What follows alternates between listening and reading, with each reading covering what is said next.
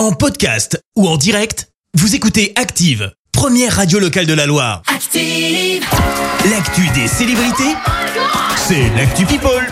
Allez, parlons people à 7h21, Clémence. Et bah ce matin, on commence par des excuses qu'on n'avait pas vraiment vu venir parce que c'est signé Kenny West. Et oui, ce mec a un ego tellement démesuré qu'on Oh ne là là. pensait pas vraiment capable d'une remise en question. Ouais. Et pourtant, il reconnaît avoir harcelé son ex Kim Kardashian Non. sans blague. Sans Je lis ce qu'il a mis.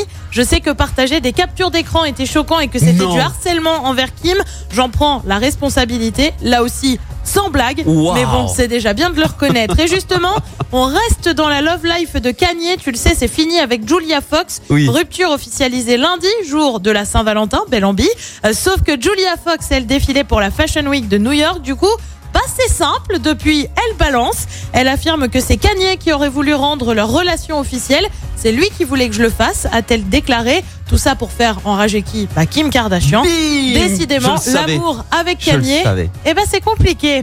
Pour eux, c'est beaucoup plus simple. Mélanie Thierry a confié avoir beaucoup de chance. L'actrice est en couple avec le chanteur Raphaël et elle s'est confiée justement sur sa relation avec le chanteur. Là aussi, je te, dis, je te lis ce qu'elle dit. Mhm. Euh, je vais être franche, j'ai la chance de vivre avec un mari qui financièrement me permet de ne pas travailler pour travailler et m'encourage à décliner les projets qui ne me font pas vibrer. Avec le temps, je suis peut-être en train de tracer le bon dessin. Et bah oui, une jolie déclaration d'amour. Mélanie Thierry est actuellement à l'affiche du film Vie de famille qui est sorti hier. Et puis on termine par un instant groupie. Une idée de qui c'est?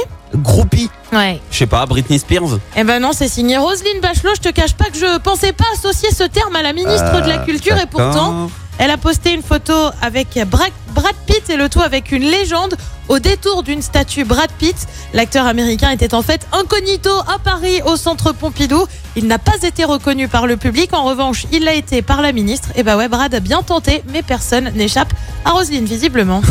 Ok, très bien, Roselyne, très très bien.